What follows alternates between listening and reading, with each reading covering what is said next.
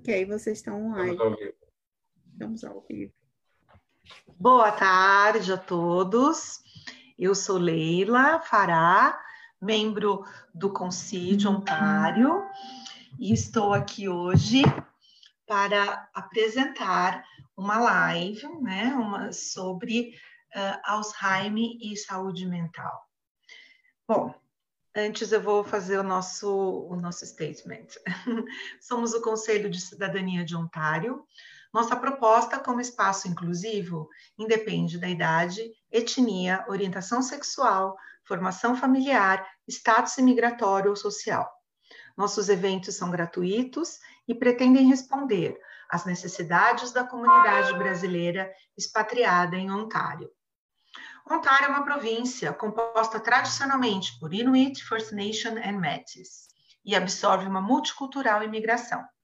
Nossa responsabilidade é criar um clima de respeito e inclusão. Sejam todos bem-vindos. Vocês podem enviar as suas perguntas aí uh, escritos que nós estaremos um, de bom grado respondendo e só queria um, advertir que comentários desrespeitosos e ofensivos serão excluídos e a pessoa com um, vai ser banida da nossa página, infelizmente, ok? Então, vamos lá. Primeiramente, muito obrigada pela participação, doutor Breno Diniz, doutora Ana Silva, para vir aqui falar de um assunto tão importante. Na verdade, estamos dando continuação à nossa live da semana passada com o Dr. Breno, que foi tão maravilhosa. Estamos aqui de novo e agora trazendo essa, adicionando, né, a nossa essa essa presença tão preciosa da doutora Ana. Então, muito obrigada pela, pela presença. Então, eu gostaria que vocês, então, se apresentassem, né? Por favor. Doutora Ana? Já ia falar primeiro os mais velhos, doutor Bruno Sattler. Há controvérsias, né, Ana Paula? É verdade. É, primeiro é um prazer estar aqui mais uma vez, viu, Leila? Eu estive aqui com a Miriam, acho que foi no início da, da quarentena, então tem bastante tempo já, já deve ter uns quatro meses. E é um prazer estar junto com o Dr. Breno, que também é o meu orientador aí há anos, né? Então eu tenho uma vivência bem é, íntima com o Dr. Breno, no sentido de aprender toda essa parte da ciência. E estar tá aqui hoje vai ser muito bom para mim também aprender mais com ele, também com as perguntas, com esses insights que chegam a todo momento, né? Em toda conversa que a gente tem, em todas as lives, enfim. Mas eu sou bióloga, eu fiz meu mestrado em genética na USP e fiz meu doutorado em medicina molecular com o Dr. Breno lá na UFMG. E aí eu vim para cá para fazer meu pós-doutorado no CAMEIT, que é um hospital, né, Centro de Vícios e Saúde Mental, também com o professor Breno. Então a gente está dando continuidade nos estudos de depressão, comprometimento cognitivo leve, Alzheimer. É isso, é um prazer estar aqui. Doutor Breno, muito obrigada. É um prazer é nosso estar aqui com vocês. Leila, Miriam, obrigado pelo convite mais uma vez. É, como eu disse semana passada, é sempre um prazer. Né? Eu acho que faz parte da, da, da minha obrigação moral estar aqui, né? enquanto brasileiro e expatriado. É, é, já que a Ana fez essa introdução tão bela sobre ela, né? eu sou médico psiquiatra, com especialização em psiquiatria geriátrica, pela, sou médico pela UFMG, psiquiatra e psicogeriatra pela Universidade de São Paulo, fiz meu doutorado também na Universidade de São Paulo e atualmente eu sou uh, professor, né, assistente né, da, da Universidade de Toronto e um dos uh, investigadores, né, cientistas do Center for Addiction and Mental Health no CAMED aqui em Toronto. E vai ser um prazer conversar sobre esse assunto que é tão importante, tão prevalente na, na, na nossa sociedade que está envelhecendo cada dia mais rápido né? e ainda bem com mais qualidade de vida. Exatamente. E é muito importante. Até assim, os, um, digamos, os títulos que a gente recebe, esse nome demência até, né? Eu gostaria que vocês começassem falando um pouquinho sobre o que é isso, o que é esse envelhecer, né? O que é a, a demência, que é um, é um, é um, nome assim que muitas vezes assusta as, as, as pessoas, né? Então a gente tem que, acho que meio estigmatizado já. Será que demência significa Alzheimer? Alzheimer é um tipo de demência?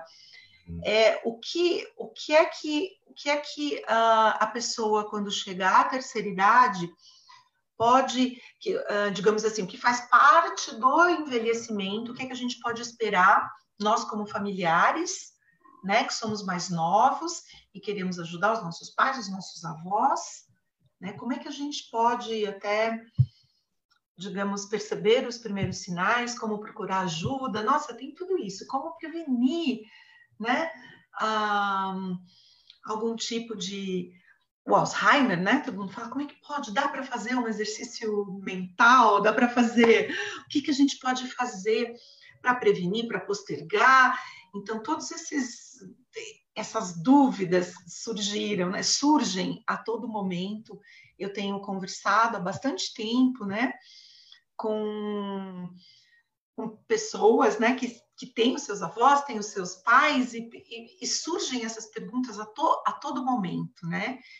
Então, está aberto, então, o nosso, o nosso debate de hoje, o nosso painel de hoje. Leila, são, são, são perguntas é, é, prevalentes, né? são perguntas que são comuns a, a todos nós, a todas as sociedades, em todos os lugares que eu já vivi, né? e não foram poucos. A, pergunta é exatamente a mesma. Né? É, Para começar, é, eu queria falar assim, demência, o que, que é a definição técnica? Né? Eu vou, vou ser um pouquinho técnico aqui para definir o que, que é demência. Né? Demência são todos aqueles quadros né? Em que a pessoa vai gradualmente perdendo as suas capacidades cognitivas né? e a sua capacidade intelectual. E não é só a perda da capacidade cognitiva e intelectual. É a perda em que a gente tem também uma repercussão no dia a dia dessa pessoa. Essa pessoa, por causa dessas alterações cognitivas que ela vem apresentando, elas passam a ter mais dificuldades para realizar as atividades do dia a dia que eram feitas naturalmente antes. Por exemplo, ir ao supermercado fazer compras, dirigir, tomar decisões um pouco mais complexas, por exemplo, decisões financeiras, é, participar de uma maneira efetiva né, em, em atividades familiares, comunitárias, né, trabalho. Então, assim, é, uma, é um quadro que não é só aquela dificuldade de memória, ah, eu estou mais esquecido, já estou com Alzheimer, né? o, o alemão está me visitando, né? Como a gente, algumas pessoas costumam brincar. Né? É, uma, é um quadro muito mais complexo do que esse. Então, dentro dessa breve introdução, eu queria falar dois, dois dogmas que a gente tem e que são incorretos, certo? Primeiro, o envelhecimento, é, é, todas as pessoas que envelhecem, elas, o envelhe, as demências são parte do envelhecimento é, é porque eu envelheci, eu vou ficar demente, gaga, que seja. Isso não é verdade. Entende? As, os quadros demenciais, eles podem acometer quaisquer pessoa em qualquer faixa etária da vida. Né? Claro que, à medida que o tempo passa, à medida que a gente vai envelhecendo e quanto mais velho a gente fica, maior são as nossas chances de desenvolver um, de desenvolver um quadro demencial.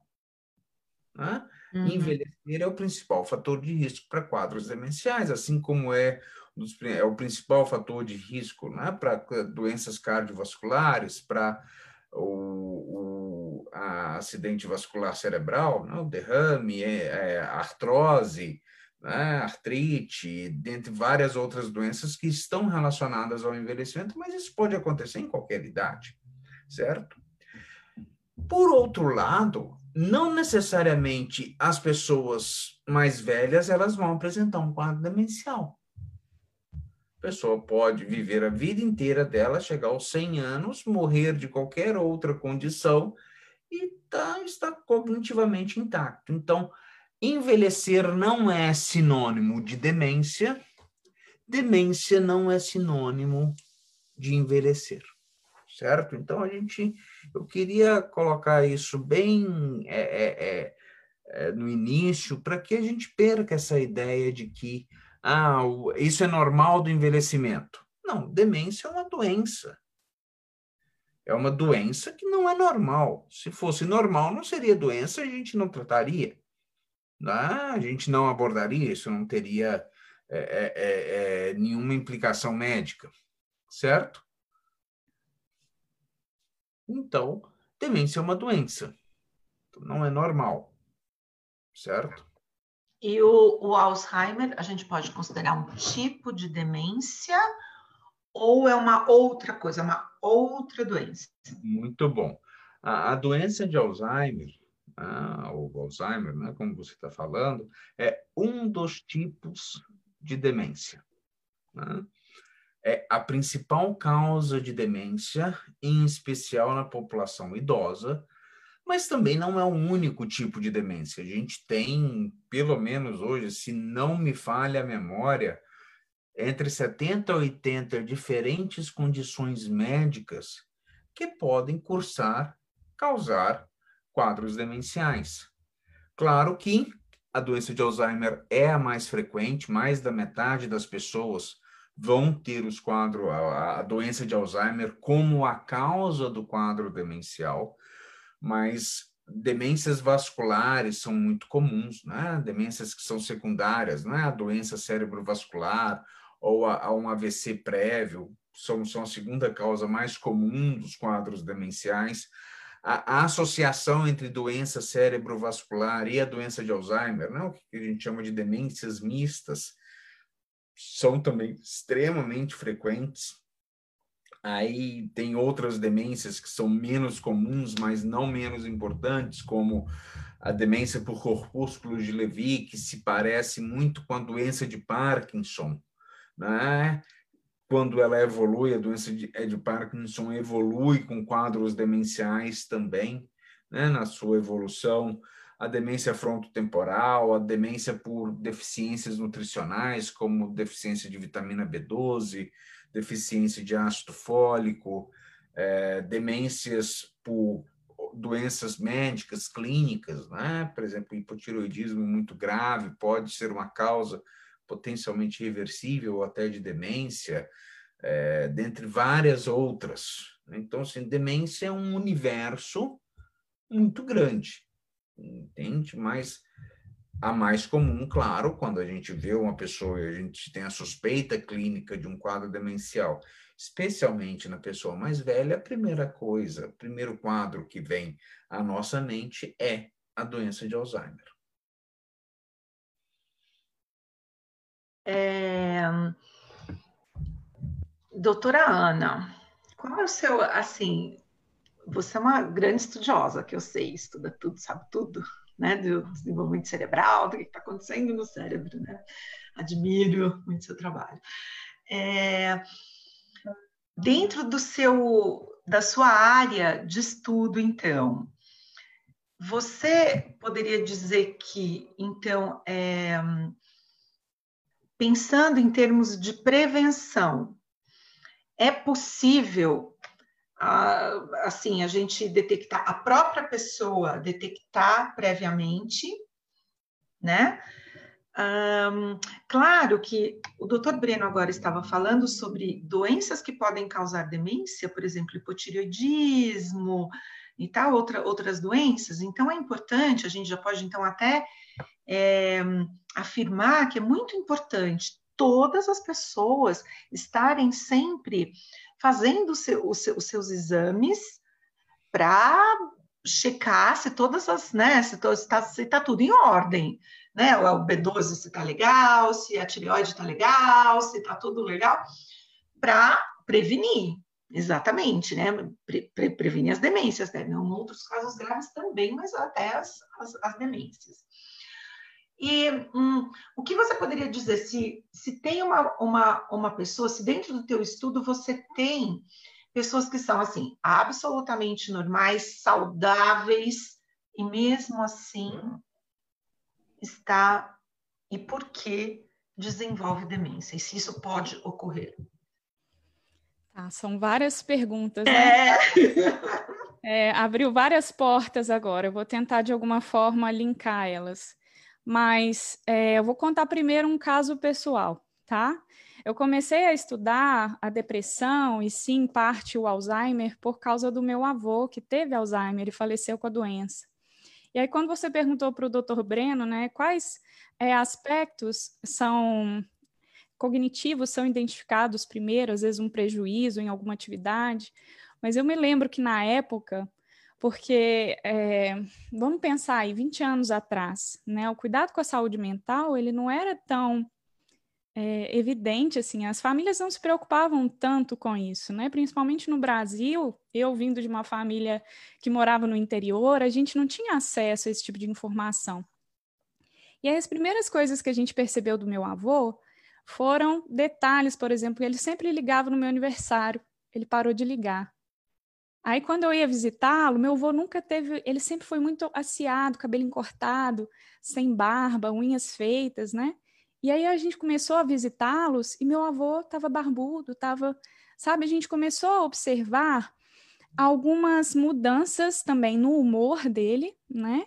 E aí depois ele começou a se esquecer se ele tinha almoçado ou não, se ele tinha tomado banho ou não. Então, assim, a gente percebeu algumas alterações. Claro que eu não morava na mesma cidade que ele, né? Então, não tinha aquela observação diária, como a minha avó estava com ele ali o tempo todo. Mas a gente percebeu algumas é, minúcias, assim, de coisas que ele sempre fazia e que ele parou de fazer por alguma razão. Claro que eu não estou falando que isso é indicativo de Alzheimer, mas de alguma alteração aí de humor, alguma alteração da, é, das atividades que a pessoa faz de forma independente, né? Poderia ser qualquer outro transtorno também. E eu acho até hoje, depois de estudar, eu vejo que meu avô passou por um é, transtorno depressivo. Então, assim, pela, pelas alterações que ele teve, né? Assim, eu penso que ele pode ter tido também um, um transtorno depressivo aí antes desse desencadear da doença. Mas, enfim, falando como bióloga geneticista, a gente sabe que toda doença, e aí eu não estou falando só das doenças mentais, mas todas as doenças ou todos os fenótipos, tudo aquilo que se expressa tem um fator genético, mas também tem um fator ambiental. Então, em algumas doenças, por exemplo, o Alzheimer, a gente tem uma publicação de uma revisão sistemática, e quando a gente fez as análises, a gente viu que nós temos possíveis 498 genes envolvidos na doença. Então, dentro disso, né, a gente tem um fator genético, mas a gente sabe que cada gene contribui de forma mínima, às vezes, para a expressão daquele fenótipo, no caso, uma doença. O que realmente a gente pode é, de fato contribuir às vezes para prevenir ou mesmo para melhorar a qualidade de vida daquele indivíduo é mexer na parte do ambiente, que é estilo de vida, através da alimentação, exercícios físicos, todos esses outros cuidados, né, que a gente pode ter também da saúde mental em si. E assim, eu vejo muito por esse lado, o caminho da prevenção, ele vai muito também na questão ambiental e na, na manutenção do bem-estar de vida desse indivíduo, que já está, às vezes, com um quadro inicial, né, de demência, ou está ali com depressão, por exemplo, que a gente vai focar também, se ele tem os fatores genéticos para o desenvolvimento da doença, a gente vai focar no fator ambiental. E aí vem essa alteração do estilo de vida.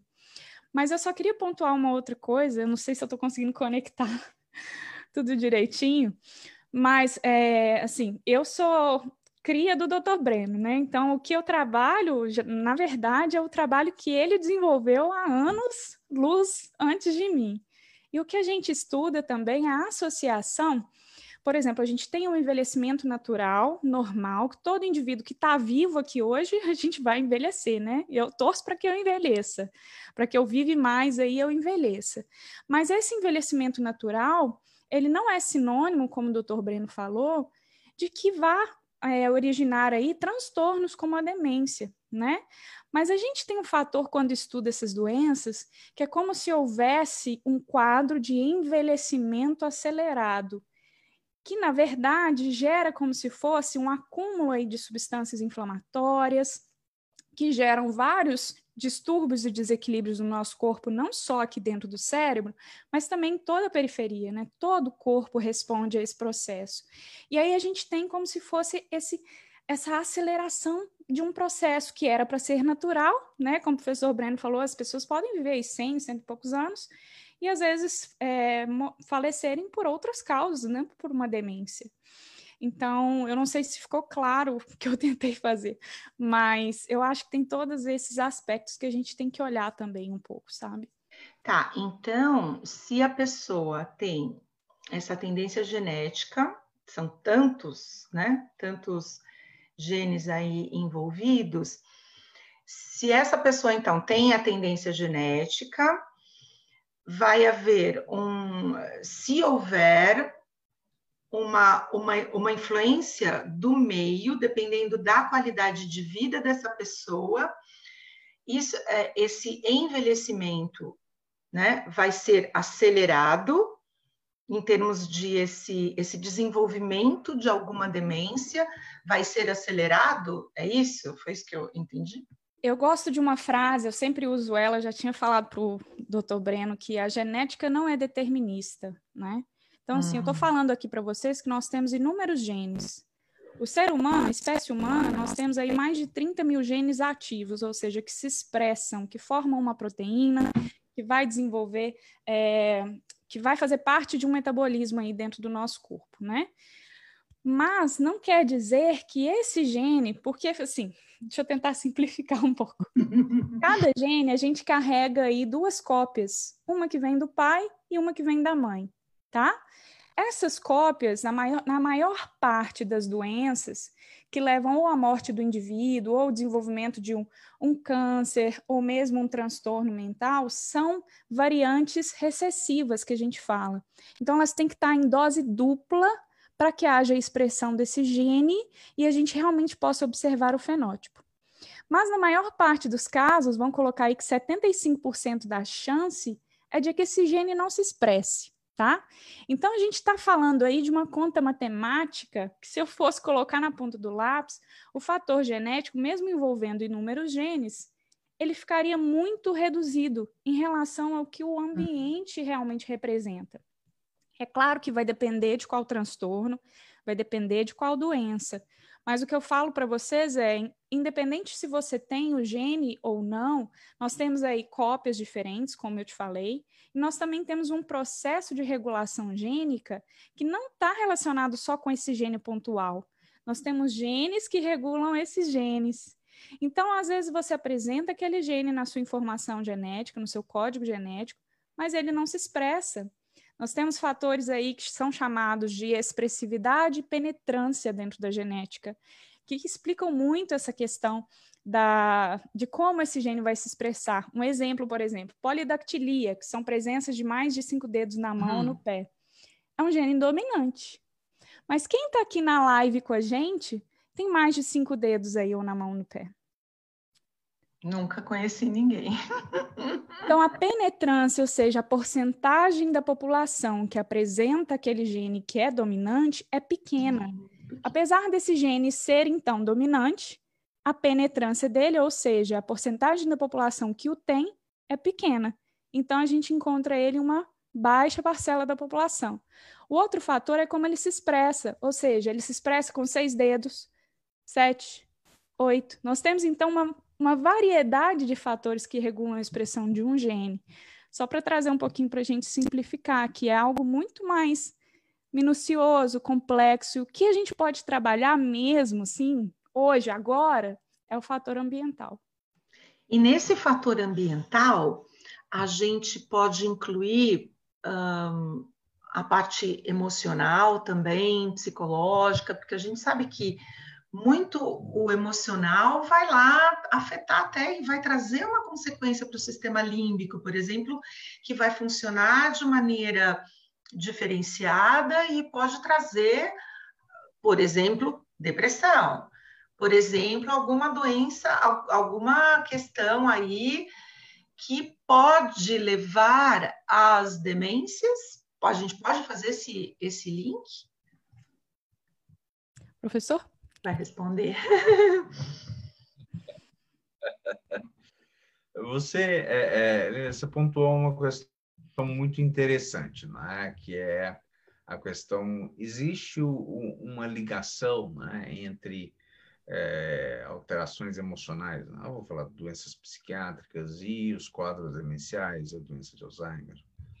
É, como a Ana pontuou né, na história pessoal dela, é, a gente sabe hoje, sou nosso grupo em particular, junto com vários outros grupos pelo mundo afora, a gente mostra com bastante clareza que transtornos, por exemplo, de humor, como a depressão ou transtorno bipolar, ao longo da vida aumentam o risco de, de se desenvolver a doença de Alzheimer. Né? A gente sabe também que muitas vezes, né, apesar da, dos quadros demenciais serem definidos pelas alterações cognitivas, pelas dificuldades cognitivas que a pessoa está apresentando, muitos desses pacientes, dessas pessoas, nos estágios bem iniciais, as alterações do comportamento são a manifestação predominante da, da, dos quadros demenciais, antes até da, das alterações cognitivas mais intensas. Então, a, a, existe uma relação muito íntima entre transtornos psiquiátricos e a, e a doença de Alzheimer. Essa, isso é algo que é, é, é fato, tá? mas é muito difícil, às vezes, né, a gente, enquanto, falando enquanto clínico, né, psiquiatra, a gente, ao estar avaliando um idoso, a gente falar assim, olha, isso é puramente um quadro depressivo, hum, isso talvez seja um quadro depressivo, né? É um quadro depressivo, mas seja uma primeira manifestação de um quadro demencial. Às vezes a gente faz o tratamento e acompanha aquela pessoa ao longo do tempo para que a gente possa realmente diferenciar essas situações é, que, que, é, que estão acontecendo naquela pessoa. Como a Ana falou também, eu quero reforçar que o, o a, a origem dos quadros da doença de Alzheimer, né, a causa dela é extremamente complexa. Como a Ana Paula falou, são, é uma imensidão de genes que faz com que a pessoa esteja mais predisposta a desenvolver o quadro demencial, mas não necessariamente vai desenvolver, porque fatores ambientais, como o estilo de vida daquela pessoa, o que ela fez ao longo da vida, a protegem que é, protegem contra aquela predisposição genética né, da, da, da, das pessoas. Né? Então, assim, isso, isso é fato. Falando em genética, Ana e Leila, eu acho que tem uma, uma questão muito interessante aqui da Adriana Fesco, né, no Facebook, que a, que a Miriam trouxe para a gente, que é sobre a, a predisposição genética, teste genético na doença de Alzheimer. Tá? É, não tem, tá? Assim, a gente não tem um teste genético que vai falar que você que você pode ir lá na farmácia, no laboratório fazer e vai falar qual que é o seu risco para desenvolver a doença de Alzheimer, tá? Na população em geral, na população, vou dizer assim, é, é normal. A gente sabe que a doença de Alzheimer ela tem duas principais, dois principais grupos. A doença de Alzheimer é, de início tardio, vou falar assim, de, de início que é espontâneo, tá? e a doença de Alzheimer familiar, que em geral você consegue rastrear na família. O bisavô teve, né? Aí os tios todos tiveram, né? O pai, o avô teve, os tios avós, o avô teve, aí o pai teve, né? Ou a mãe teve, aí o, aí você vê assim, olha, existe uma família aqui que tem muita, muito caso. O que está acontecendo com essa família? Aí foram investigar e viram né, que existem alguns genes que causam a doença de Alzheimer, né, que são as causas familiares da doença de Alzheimer. Uhum. Nesse grupo em particular, e a gente sabe que tem alguns genes, hoje a gente sabe pelo menos quatro genes específicos que causam a doença de Alzheimer. Tá? Então, em geral, esses quadros são começam em pessoas mais jovens, às vezes na quarta década, na quinta década de, de vida. Elas são, é, na história, você consegue rastrear várias pessoas da família com aquele, com, com, com a doença de Alzheimer. E nesses casos, você pode fazer, existem a testagem genética, não é? Você vai ver, olha, será que essa pessoa tem a, a, aqueles genes, a mutação naqueles genes que podem causar a doença de Alzheimer familiar, nesses casos, muito com muito cuidado, com muita parcimônia do ponto do, do, médico, do profissional, às vezes a gente pede né, o, o, o, o teste genético e para informar, às vezes, o, o, os filhos, né, que já nasceram, vamos saber se tem um risco ou não, ou até a decisão, que é muito importante às vezes, é, de vou ter filhos ou não, né? Porque em geral você aí é, é, começa a manifestar o quadro demencial numa fase em que você já teve filhos, né? então você já já teve o risco de passar aquela informação para os seus filhos. Então você pode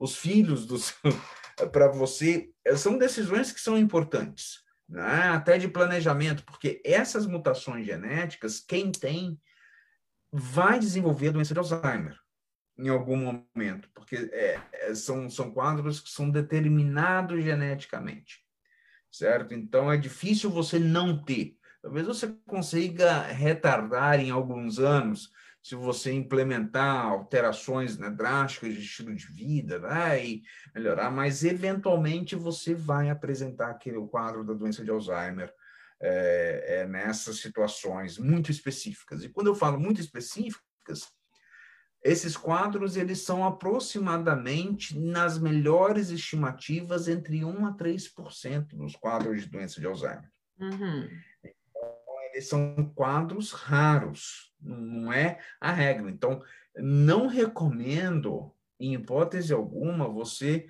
sair fazendo testagem genética. Para isso, né, a não ser que você tenha uma indicação muito específica dessa, dessa para fazer o teste. Tá? tá. E, e assim, como o senhor falou, tem muitos, muitas características, muitas manifestações que pertencem a quadros diferentes, né? Que pode ser só uma depressão, pode ser alguma outra coisa, pode ser um desvio cognitivo leve, pode ser alguma outra coisa. Então, uh, o ideal talvez seria, então, quando um, essas manifestações aparecem, primeiro não já não determinar, ah, eu acho que é Alzheimer, não. Ver então, assim, olha, eu estou percebendo essa manifestação da minha mãe, do meu pai, estou percebendo isso, então o que fazer quando percebe esses primeiros sinais que na verdade fazem parte de vários quadros, né? Podem ser, né? Não, necessariamente não é, pode não ser Alzheimer, né? Então, uh, qual é o primeiro médico a procurar? O que fazer primeiro? E daí depois só que a gente quer falar sobre prevenção. Ah. Sim. É, é... como tudo aqui no Canadá, né, é, é isso que eu vou falar, não foge à regra. A primeira coisa que você tem que fazer é conversar com seu DP, né, com seu médico de família. Uhum. E falar, olha, eu estou preocupado, né, eu estou achando que isso pode estar acontecendo. Mas um detalhe muito importante, Leila, que, que a gente talvez não tenha mencionado antes, é que muitas das vezes o paciente com doença de Alzheimer, já nos estágios iniciais, ele não tem a percepção da dificuldade de memória. Uhum. Isso, na verdade, é regra. Ele não tem a percepção das dificuldades que ele está tendo. Na verdade, quem percebe é quem convive com. São as pessoas é? que vivem com ele. Entende? É. Assim, que seja o filho, a esposa, o marido, a mulher, o, o esposo, né? Que seja é, os filhos, um amigo que começa a observar que tem alguma coisa que está fora do padrão para aquela pessoa. E essa tem que ser levado à atenção do médico, né? o DP, né? o médico de família, que é o médico é, que vai né, fazer a avaliação inicial e vai tomar as decisões iniciais, certo? Muitas vezes o próprio DP, com os recursos que ele tem, né, com os exames de imagem, com, a, com os exames, né, existem uma série de testes cognitivos que podem ser feitos né, no consultório e que ajudam a identificar os quadros demenciais, mesmo estágios é, é, iniciais, né, é, bem precoces, o próprio DP pode fazer esse diagnóstico e instituir o tratamento. Que é outra coisa importante, doença de Alzheimer e quadros demenciais tem tratamento farmacológico, tem tratamento sintomatológico. Não é tratamento curativo. Eu não vou curar a doença de Alzheimer com aquela medicação. Eu vou tratar, eu vou ter um controle de sintomas, eu vou melhorar vários aspectos da vida daquela pessoa, mas eu não vou curá-la. A doença, tá, infelizmente, continua evoluindo. Tá? Caso, em algumas situações, né, como eu falei, alterações de comportamento são muito comuns, ou, ou de pita com uma dificuldade aí, não está conseguindo muito bem discernir a, a, se é parte do envelhecimento, se já é o início de um quadro demencial, está numa gray zone, né? numa área meio cinzenta, o que é muito comum, você pode, né? ele pode e deve fazer o referral para o, o psiquiatra, o neurologista ou geriatra aqui, né? no, em Ontário. Né? Como eu disse na semana passada, vários hospitais, talvez todos os grandes hospitais de Toronto, eles têm o seu serviço de psiquiatria, neurologia e possivelmente de geriatria. Todos esses serviços, talvez todos esses hospitais vão ter a sua clínica de memória, né? que em geral, como é que a gente chama, né? Memory Clinic. Então, o DP ele pode encaminhar para essas clínicas, certo? E você vai ser avaliado por uma equipe multidisciplinar. Desculpa, deixa eu só interromper, que tem uma, é, uma, é uma pergunta que apareceu aqui também. E nessas clínicas, esses profissionais vão fazer o, um, o avaliação neuropsicológica ou é algum outro tipo de, de testagem, de avaliação? Na, na, nas clínicas de memória, via de regra, vai ter uma avaliação neuropsicológica, vai ter uma avaliação mais detalhada né, da história daquela pessoa, porque são especialistas, pessoas que lidam com isso o dia inteiro. Né? E, e, vai poder fazer uma série de outras, aí além do diagnóstico inicial da, ou da suspeita inicial do DP. Né? No entanto, isso são hospitais que são preparados, que têm essas clínicas, né? que estão ali, tem o setup para fazer isso. Mas também você pode ir né, no psiquiatra, neurologista ou geriatra que não estão em hospitais. Nesse momento, provavelmente, o, o neuro, é, qualquer um desses profissionais vão estar equipados para fazer uma avaliação médica adequada, com certeza, mas provavelmente eles lógica. Existem profissionais aqui em Ontário né, que fazem avaliação neuropsicológica, são treinadas para isso. Infelizmente, muitas vezes fora desses centros especializados, a avaliação neuropsicológica ela é paga, né? paga do, do, do bolso, não é coberto pelo ORIP. Assim como terapia não é coberto pelo ORIP aqui né? na província de Ontário, a avaliação neuropsicológica ela também não é coberta, então tem um custo associado a essa, a essa intervenção, né? a essa avaliação. Mas a avaliação neuropsicológica ela é fundamental, ela vai ser aquilo que vai permitir duas coisas. Primeiro, diferenciar né, se é parte do envelhecimento ou parte já de um quadro demencial. Na, na verdade, são três coisas. Ela vai possibilitar também falar em que estágio está. A gente sabe que, à medida que as demências evoluem, elas.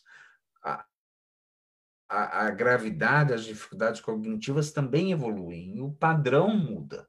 Então, o neuropsicólogo ele vai poder falar, olha, tá aqui, né, nesse, nesse, é, é, tá nesse estágio, e isso tem uma importância enorme para planejamento de tratamento, planejamento de decisões, né, para aquela pessoa, para a vida daquela pessoa, decisões práticas, por exemplo, testamento ou decisão sobre finanças, né? Quem vai, né? Eu quero ser ressuscitado se acontecer alguma coisa comigo, eu quero quem vai cuidar, vai ser filho tal e não é o filho é o outro filho que vai cuidar das minhas finanças, mas o outro filho vai cuidar de outras coisas, né? Então pode fazer essa divisão de trabalho.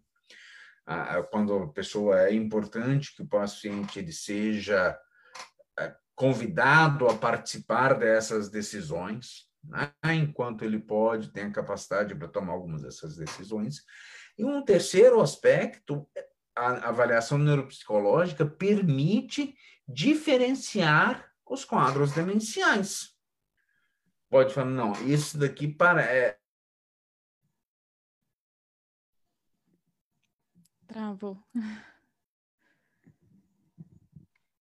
Congelou. Congelou. Doutora Ana, pode continuar? Então, porque a gente tem os, por exemplo, dentro da, da classificação ali de quadros demenciais, a gente tem os comprometimentos que são associados à memória, que seriam os comprometimentos a a gente tem uma subdivisão entre não amnésticos e amnésticos, né? E aí a gente pode diferir depois também a classificação. Se é uma demência é, que não seja o Alzheimer, então ela vai estar dentro, às vezes, desse quadro não amnéstico, que, que não envolve aquela, é, como que eu falo, aquela característica da memória associada à função cognitiva. Eu acho que ele caiu, né? É. Consegue entrar de novo. E, e aí, puxando um pouquinho para a memória, porque a gente vê, né? Tem muita gente que fala assim com relação ao Alzheimer. Ah, puxa vida, ele tem Alzheimer, mas a memória dele, nossa, ele lembra de coisa que aconteceu lá, ele não lembra de coisa que, que, que ele comeu ontem, tá? Eu acho que uh, seria importante, acho que é, é, interessante a gente falar o que, que, é essa memória. A memória episódica tá legal, a memória lá, né, de longo prazo, mas essa memória de trabalho que é tão, né, o que, o que, o que, que é isso que atrapalha tanto e que atrapalha o dia a dia, né, a rotina dessa pessoa e que e as relações também, né? E como é que então quem convive com essa pessoa pode ajudar quando percebe essas primeiras alterações? Porque eu acho que primeiro que bate assim mais forte, né? Que altera e que impacta a vida, né? A qualidade de vida e tal, né? Certamente, né? É, é, é isso é extremamente frustrante para para os familiares, para as pessoas, porque não conseguem entender por que, que a pessoa lembra de uma coisa. Eu, ele tem 80 anos e me lembra de coisa que é com detalhe de que aconteceu quando ele tinha 8 anos de idade ou quando ele tinha 20 anos de idade, mas não lembra o que, que a gente é, é, é, que comeu ontem ou que fez hoje ou o nome de um neto, né? É, de fato, isso é isso é a característica da doença de Alzheimer. Uhum. Entende? Ela afeta inicialmente né, a capacidade de aprender, de reter informações novas, ou seja, a pessoa não consegue guardar mais informações. Já está com o, o hardware cheio. É, é ou está começando a corromper. Eu prefiro pensar que está corrompido. Tá né? Tá. É, não é que está cheio, porque a gente.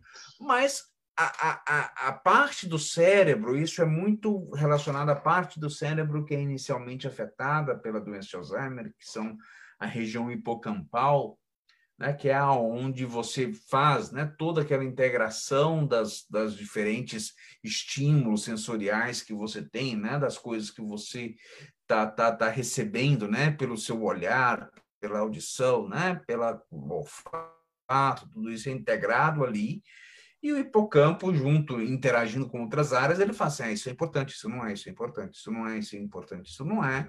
Eu vou guardar, não vou guardar, vou guardar, não vou guardar. Se eu vou guardar, né, essa informação ela vai, vai sendo colocada em outras partes do nosso cérebro e vão ser aquela informação, o, o, o, daquela caixinha de informação, o cérebro vai lá e puxa. Né? Dito Tem até isso, uma pergunta a, do Breno, depois, se puder. a, a, as memórias remotas, elas estão em outro lugar do cérebro.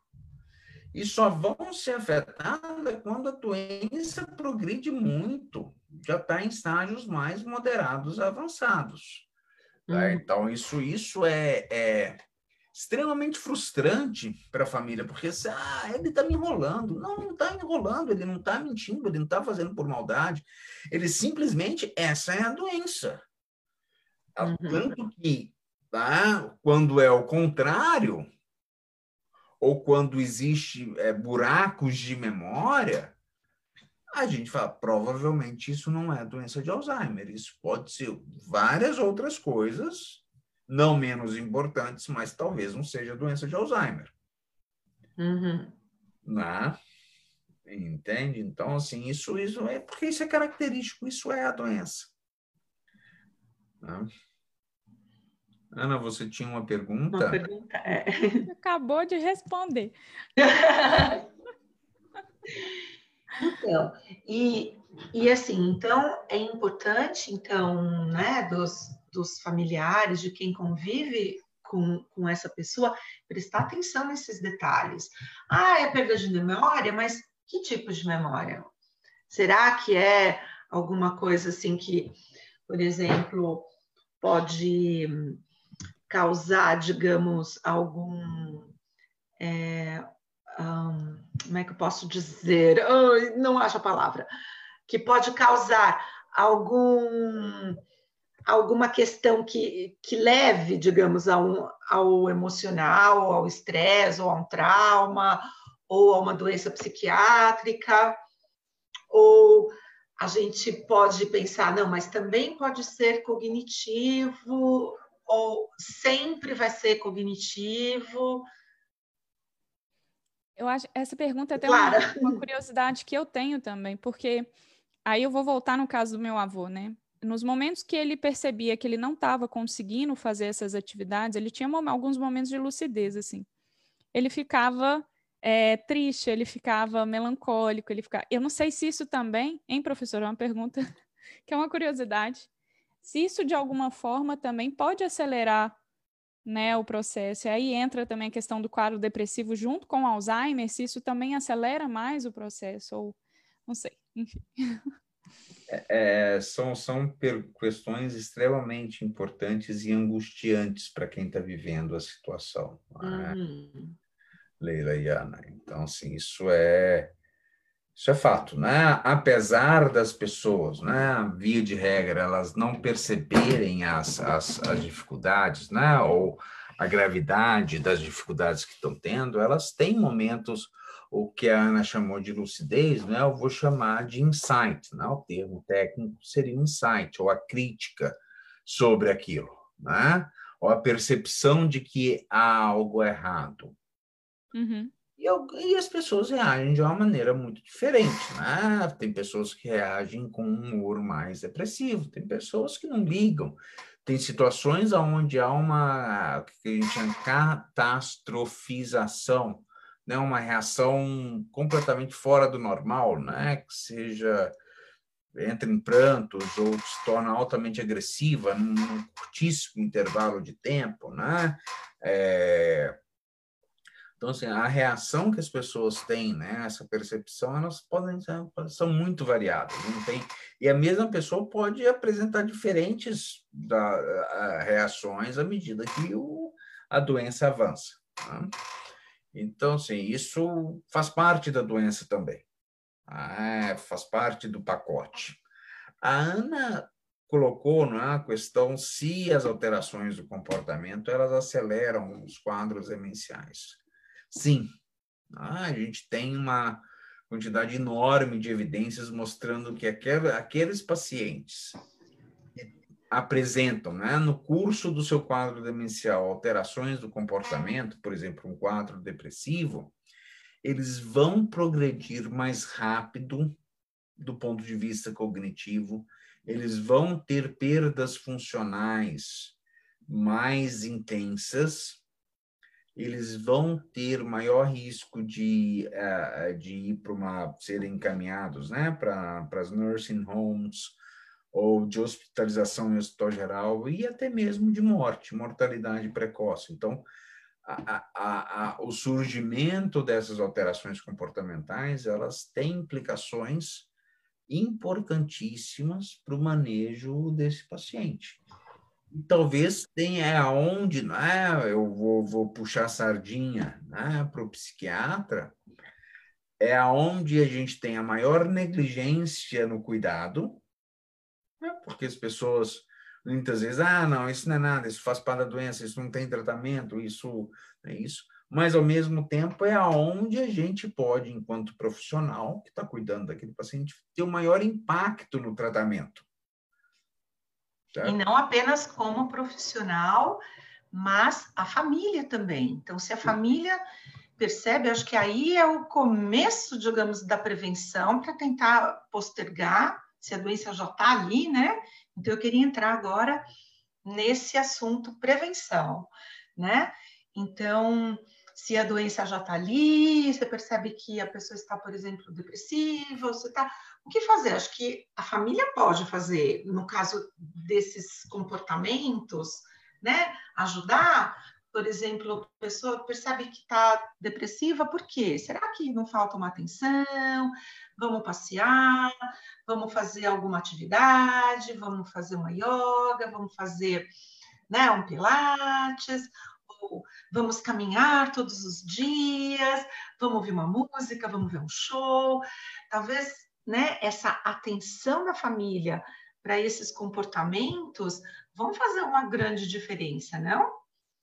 né? Ou a memória, por exemplo, ah, eu esqueci o que eu comi. Vamos fazer uma coisa? Vamos fazer uma, uma agendinha? Vamos fazer um, uma atividade diferente? Olha, mamãe, vamos fazer uma atividade diferente cada dia? Vamos escrever então, que atividade a gente vai fazer?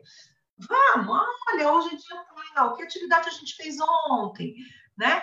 E aí dá para a família ajudar nesse sentido, né? O que, que vocês acham sobre isso? É... Você tocou num assunto, num, num, numa extremamente importante, né? Mas é, essa sua essa sua pergunta ela tem duas faces, ok?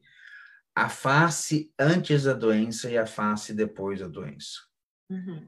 Quando eu penso né, em prevenção, eu estou pensando em pessoas que não têm a doença e como é que eu vou retardar o surgimento daquela doença numa pessoa? Ou mesmo prevenir, né? fazer com que ela não desenvolva os quadros demenciais. Assim, é, é, é, assim como a gente tem um impacto muito grande no quando a gente trata adequadamente as alterações de comportamento na demência, a gente pode ter um impacto muito grande na prevenção, para evitar que a demência ocorra. Como é isso? É, é muito simples. É, Resume-se em comer bem, hum. exercitar. Comer bem não é comer muito, tá? Ter uma dieta adequada. Hum. não é como eu faço, né? Eu como bem, bem demais até. Né? é, se exercitar, aí entra todas essas questões, tanto atividades aeróbicas, é, é a yoga, né? É, atividades físicas, é, ter uma vida é, ativa do ponto de vista geral, mas também ativa do ponto de vista intelectual e social. Você não precisa ser um acadêmico, você não precisa ser uma pessoa é, mais intelectualizada para prevenir. Eu não estou falando disso, mas uma pessoa que tem hábitos de leitura, que vê filmes, que é, ouve música e, e, se interessa por diferentes coisas, tem hobbies que são é, é, é, instigantes cognitivamente, e isso, isso já ajuda muito. Ao mesmo tempo, ter uma vida social é, é, é rica, né? não ser aquela pessoa isolada, né? solitária, mas participar, né? se engajar na, na, na, sua comunidade, na sua sociedade, fazer coisas. Isso envolve também, por exemplo, trabalho, né? Quando eu falo se engajar, isso envolve trabalho. Ah, aposentei, eu vou ficar no o, o coach potato, né? Isso não, não vai ajudar. Ah, trabalhei muito na minha vida, parabéns, mas a vida não acaba aqui não. E, né? Consum... Aí vem outros hábitos de vida, né, que tem uma, uma, uma implicação muito grande, cuidar da sua saúde em geral. Né? Cuidar dos, dos, dos fatores de risco cardiovasculares, cuidar, né? não fumar. Né? Tabaco é um, é, é, é um horrível. Também aí eu já vou adiantar, né? drogas de abuso, incluindo cannabis, né? maconha, não, não faz bem nenhum. A maconha não é mais menos danoso do que o tabaco. Tá? Podem ter certeza disso. É, álcool, álcool em moderação, né? O álcool tem várias mostrando que álcool é, é, pode proteger contra a doença de Alzheimer, é muito bom, mas isso em moderação, né? Não uma garrafa de vinho tinto toda noite. Né? uma taça algumas vezes por semana. Tá? Entende? Então, assim, isso tudo passa por mudanças ou, ou, hábitos de vida saudável. Você também não precisa ser radical, ser aquela pessoa que vai. É, é, é, né? Porque a gente precisa viver também, a gente precisa ter um pouco de alegria na vida. Né? E, e é, mas, assim, ter uma vida mais regrada, mais mais saudável. É assim que a gente previne a doença de Alzheimer. Significa que mesmo pessoas né, que fizeram tudo isso não vão ter a doença de Alzheimer? Não. Vão ser pessoas que vão ter um risco menor? Sim. Vão uhum. ser pessoas que nunca vão desenvolver a doença de Alzheimer? Não. Mas eu tenho, é, há muitos anos atrás, né? quase talvez quando a Ana ainda nem tinha nascido, já que ela falou que eu sou bem mais velho, né? É um, um, profissional, um dos grandes pesquisadores em doença de Alzheimer, né? que chama Yakov Stern, na, na Columbia University. Bem, ele tinha um old saying, né? que, que falava assim, health, heart, health, brain. Uhum. Tudo que é bom para o coração, pode ter certeza que vai é ser bom. bom tá? Tudo, tudo que é bom para o coração é bom para o cérebro, inclusive o amor, né? Amar, né? As pessoas, né? Faz bem para o cérebro, sim, para o coração, tanto para o nosso coração quanto para o nosso cérebro. Vou, ah, vou aqui voltar, né? A questão cuidar bem, né? Se você eventualmente sofre de algum transtorno mental, fazer o tratamento adequado, buscar é, é, o tratamento, né? Porque os transtornos mentais eles têm esse acúmulo, como a Ana colocou muito bem, de substâncias tóxicas no nosso organismo que fazem com que a gente tenha é, é, é lesão, eu vou falar assim, uma alteração do nosso funcionamento cerebral, né? Que é a coisa que particularmente a Ana, eu, né, dentro do nosso grupo, a gente foca, né, qual, quais são as implicações dos quadros de humor para a nossa saúde geral, né, o que está acontecendo aqui no nosso organismo enquanto a gente tem né, esses quadros de humor. Então, tudo isso ajuda a prevenir, tá?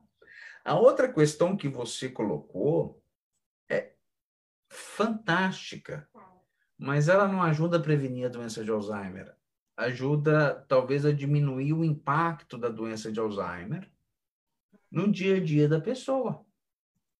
Uhum. Essa sugestão que você deu, né, fazer um diário, extremamente simples, mas isso pode evitar um monte de problema de alteração de comportamento, pode ajudar muito a pessoa. Ah, é verdade, ó.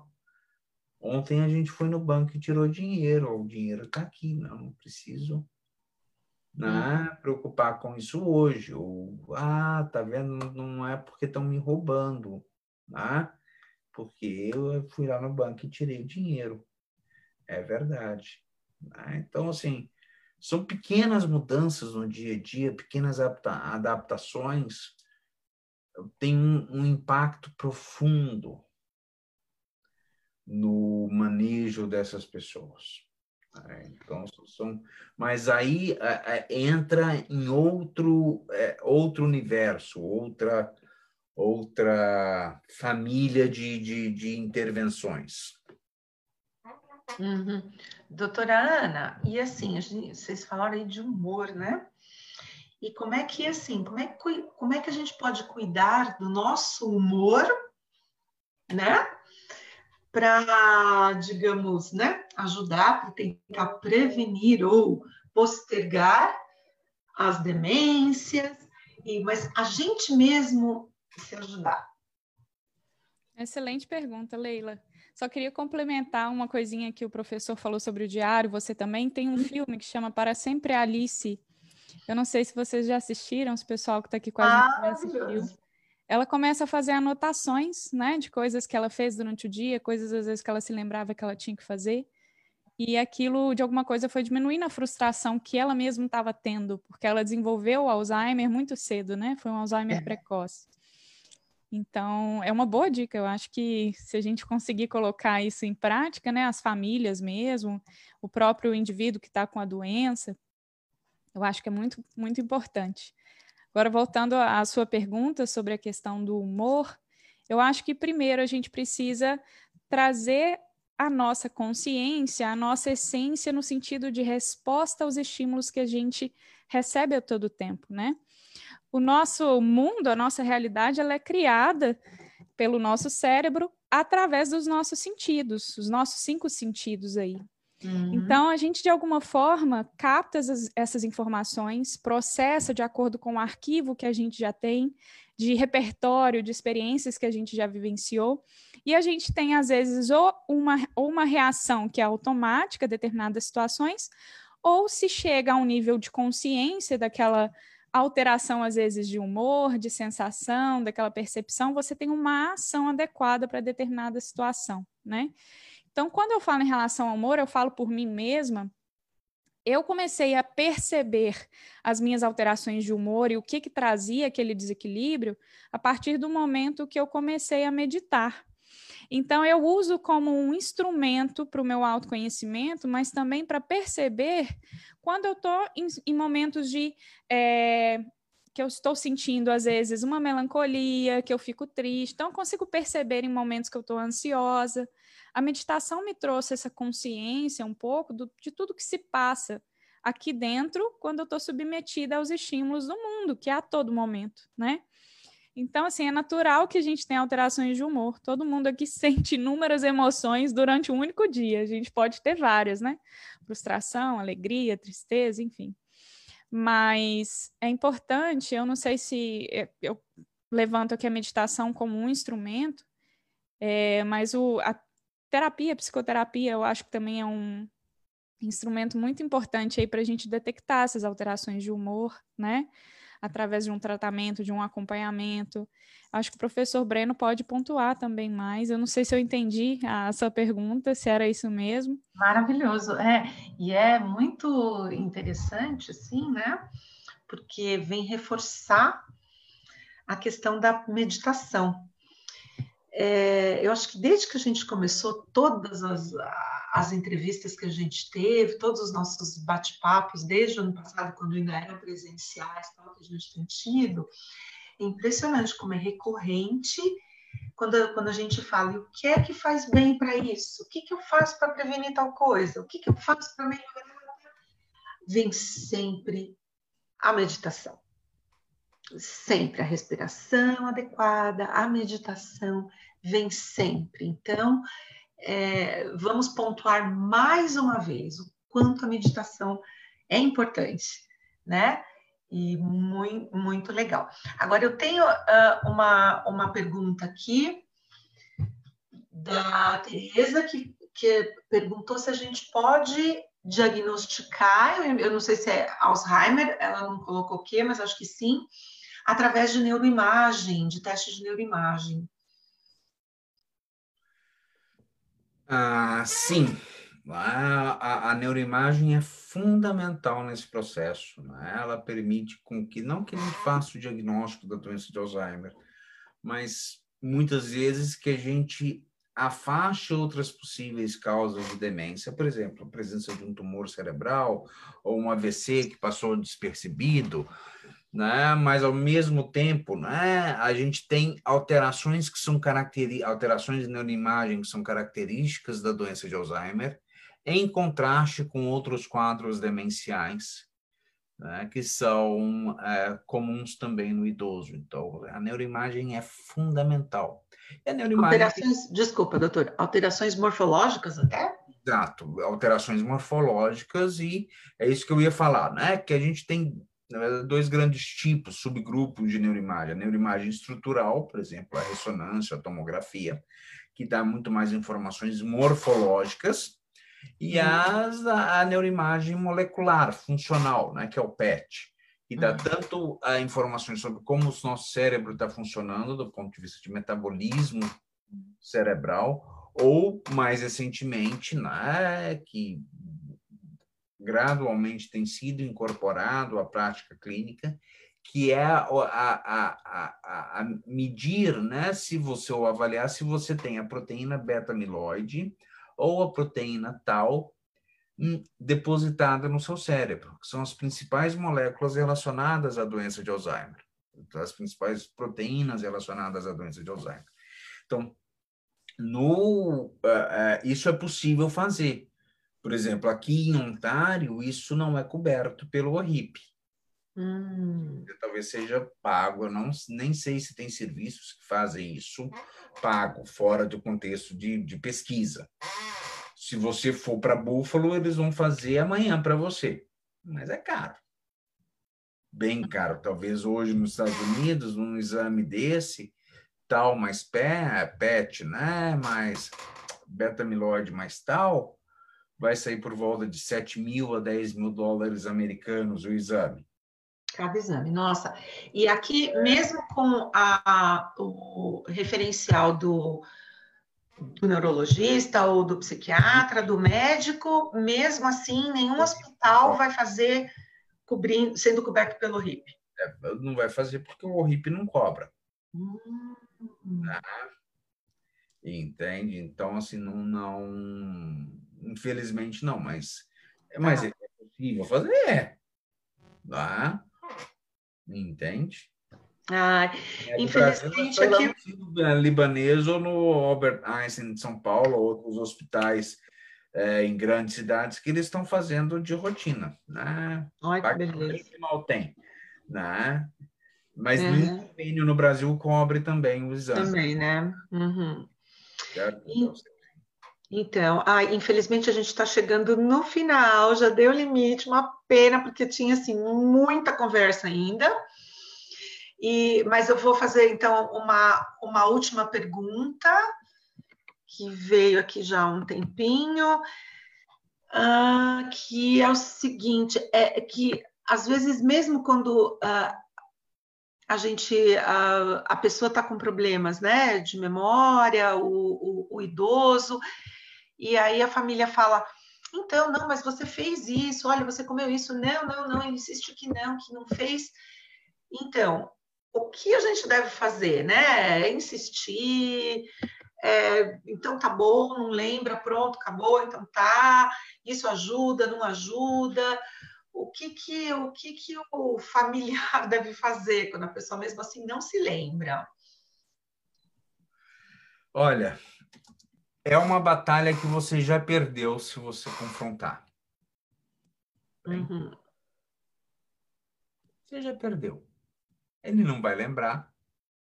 Ele vai ficar bravo com você, vai ficar irritado, vai te xingar, vai brigar com você, é, vai, vai, vai. Você vai ficar chateado, você vai ficar com raiva daquela pessoa. Do, do... Então é uma batalha perdida. Seja, é, é, entrou na batalha para perder essa confrontação, certo? Eu sempre sugiro às famílias terem jogo de cintura. Ah, ah, eu tenho certeza que eu deixei o controle remoto aqui. Ah, mas não está aqui. Ah, vamos procurar, né? Ah, eu tenho certeza que o meu dinheiro estava aqui e não está ali. Não, pai, eu acho que eu troquei de lugar, eu vou colocar, né? Eu vou procurar, né? Então, assim, sair pela tangente, você não está confrontando, você está dando uma, você está tranquilizando a pessoa da situação, né? e ao mesmo tempo você está mostrando interesse. Né? Olha, a gente vai resolver isso juntos. Ficar uhum. falando, olha, você está esquecido, isso é seu problema de cabeça, você não lembra, você não sei o quê, eu já te falei dez mil vezes. Três minutos depois, qual que é o problema dessa pessoa? Ela não lembra. Ela não vai lembrar dessa. Ela só vai ter a lembrança emocional da briga, que já nem lembra mais por que está brigando, ela vai estar tá chateada, com raiva, vai estar. Tá, é, é, é, é, entende? Isso vai virando uma espiral que você vai perder. Uhum. O paciente também vai perder, mas você vai perder, não adianta. Claro que você não vai deixar a pessoa fazer nenhuma atividade que vai colocar em risco a integridade dela, física dela né? Mas entrar na guerra, perdeu. O importante sempre, então, é o acolhimento. Colher. A pessoa se sentir é. sempre segura. Ah, olha, eu vou olhar. Né? né? Olha, daqui a pouco é muito comum, né? Eu quero ir para casa. Mas, pai, você está em casa. Não, não está em casa. Tá, sim. Não tô, tá, não tô, tá, não tô, não tô. Eu tô falando que eu não tô, é porque eu não tô. Não, você vai discutir comigo? Entende? Ah, pai, fica aqui, eu sei, é, tá certo, a gente vai daqui a pouco, a gente vai para casa. Não, tudo bem, eu sei, né? Eu sei que a gente saiu, você está cansado. Senta aqui no sofá e fica aí. Vamos, quer, quer ver televisão? Né? Vamos ver, daqui a pouco eu te levo, a gente vai para casa outra vez. Tá bem? Tá. Né? Muitas vezes a gente falava isso e dá certo, por incrível. Tira a pessoa para fora de casa, um minuto, não precisa ser dois, não, um minuto. Então, vai na garagem, volta ao pai, olha só que coisa legal, né? Chegamos em casa. Né? A pessoa, não, obrigado, a gente chegou, você me trouxe para casa. Olha aqui, pai, a sua coisa aqui, né? Tá vendo? Os objetos que trazem memória, né? Que são chaves, né? Para reconhecimento daquele ambiente, você propicia isso para a pessoa. Ela vai falar, ficar na briga, você está em casa. Não, não estou, você está em casa, não estou, não está em casa. Essa casa é minha, não, não é sua. Não, isso não adianta. Você vai perder. É uma, é uma briga que você vai perder. Muito importante. Ok. Ai, infelizmente, estamos realmente chegando aqui no nosso limite. Então, eu gostaria que vocês fizessem as suas últimas considerações sobre, sobre essa questão, falar um pouquinho aí para os nossos para os nossos telespectadores, né? para os nossos participantes, principalmente então, né? O que fazer? Acho que principal aí é, é realmente o que, o senhor falou agora, acolher. Não adianta ficar batendo de frente, né? Mas qual, o que seria assim de importante, então, que vocês destacariam para dar o nosso a nossa finalização aqui, que vocês recadinho, dica, alguma coisa para os familiares. Doutora Ana? Bom, eu acho que é, é uma reflexão que eu estou fazendo assim para a minha vida, né? Que saúde é um estado aí de bem-estar biológico, psicológico, social, espiritual. Então, o que eu venho tentando trabalhar hoje na minha vida, mas pensando não só no momento de agora, mas assim para o futuro, né, a longo prazo, é exatamente trabalhar o meu bem-estar em todas essas esferas aí, não só no sentido biológico, como a gente falou, essas alterações genéticas que podem gerar aí, né, algum transtorno, mas também aquilo que eu posso fazer, trazendo então a responsabilidade para mim, né, como um sujeito ativo de transformação ali do meu bem-estar, da, da situação pela qual eu estou vivendo, pela qual eu estou passando. É, mas o que você colocou né, para os cuidadores, que eu acho que é um ponto muito importante da gente também ressaltar isso, que os, os cuidadores também devem receber o cuidado, não só a pessoa que está com o transtorno, com a doença, né? Então, eu vi dentro de casa que o meu pai, no momento, se tornou o pai do pai dele, né? Então, assim, eu acho que essa inversão de papéis também, ou às vezes um, um neto que cuida do avô, um, enfim, essas é, responsabilidades, às vezes a gente não tem realmente a noção do que, que aquela doença pode trazer de impossibilidades para aquela pessoa que está com aquele transtorno. Então, o cuidador, ele merece também um acolhimento. Claro que a pessoa que está com a doença merece todo esse acolhimento, mas também aquele que cuida da pessoa que está com a doença, né? Então, acho que a gente pode trazer atenção para esses aspectos também. Acho que ficaria a minha mensagem, ficaria essa. Assim. E obrigada pelo convite. Nada, muito importante. Obrigada, doutor Breno. Bem, Leila, uh, Miriam, uh, obrigado né, pela, pela, pela, pelo convite, né, de estar participando mais uma vez aqui do, dessa live, falando de um tema tão importante eu faço das palavras da Ana as minhas palavras, né? A gente acabou esquecendo de falar um pouquinho sobre cuidadores, né? O impacto dos quadros emergenciais na saúde dos cuidadores, né? Essas inversões de papel que são terríveis, muito difíceis de serem assimiladas. É... E meu, meu, minha, minha, minha mensagem final ela é, é múltipla. Primeiro, Cuide da sua saúde, tanto física quanto mental, da melhor maneira que você conseguir. Hã? Ao longo da sua vida. Não é uma coisa, ah, nos próximos dois anos eu vou fazer isso, estou livre, posso, posso voltar ao, aos meus hábitos. É uma mudança gradual de hábitos de vida, de estilo de vida, ao longo da vida. Tem pessoas que são mais sublimadas, como a Ana, que conseguem incorporar isso de uma maneira mais longa, né? É, ao longo da vida, pessoas menos sublimadas como eu que faz, tento fazer o melhor que eu consigo, não é? dentro das minhas limitações para melhorar. Né? É, mas tente, né? é possível. Né? Perfeição não é possível, mas é possível melhorar para que você retarde esses processos que aconteçam.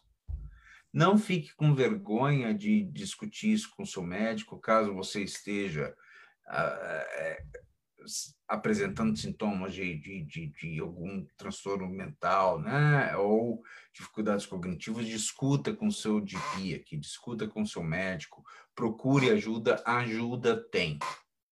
Tratamento tem, certo? mas você precisa comunicar isso. Os médicos, nós médicos, nós não temos bola de cristal, nós não temos uma máquina que lê mente, né? Eu não consigo ler, eu, a gente depende daquilo que é falado para gente. É, então, fale, converse francamente com, com, com o seu, seu médico sobre essas suas questões. E não, não saia do consultório com dúvida, né? porque a sua chance de falar com o seu médico outra vez vai demorar um pouquinho aqui no Canadá, né? infelizmente. É, e o último recado é: os quadros têm tratamento. Os quadros demenciais têm tratamento. São curativos? Não. Mas podem ajudar muito na melhora da qualidade de vida, tanto do paciente quanto dos cuidadores. É, acho que com essa frase, assim, trouxe, acho que é o mais importante de tudo, né? Essa, essa, essa esperança que realmente para ninguém precisa ficar sofrendo, nem a pessoa e nem a família em volta, né? Vamos lá, vamos procurar ajuda, sim. Tem ajuda, vamos procurar. E tem gente muito boa aqui, tem duas pessoas aqui maravilhosas que sim podem nos ajudar. Então, isso é muito importante. Nossa, foi assim, nem imagino. Aqui, ó, tem, uh, obrigada a vocês, aprendo tanto a cada bate-papo. Tenho certeza que a comunidade brasileira também agradece de coração. Gratidão. Faço dessas a minha palavra e de todo mundo. Tenho certeza de todas as, as pessoas que estão nos, nos assistindo. Agradeço, então, nossa, de coração a presença de vocês.